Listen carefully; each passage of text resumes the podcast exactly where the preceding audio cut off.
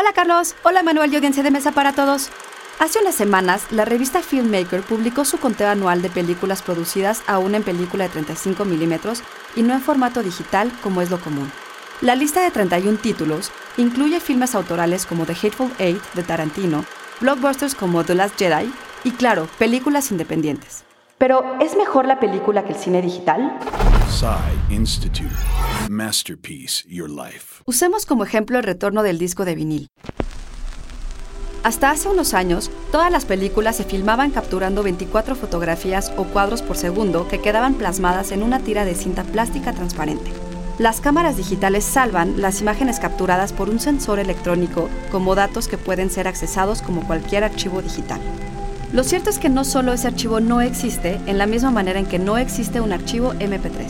Para muchos cineastas, tener en sus manos su película no es distinto a sostener un vinil, algo que se puede tocar y que simplemente se ve mejor. Al igual que para muchos audiófilos, el vinil se escucha mejor. ¿Pero es esto verdad? La verdad es que no en realidad son diferentes.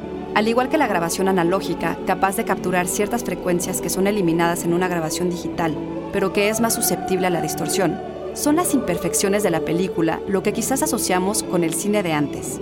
¿Y no dicen que todo tiempo pasado fue mejor? Texto por Antonio Camarillo. Yo soy Ana Goyenechea y nos escuchamos en la próxima cápsula SAE.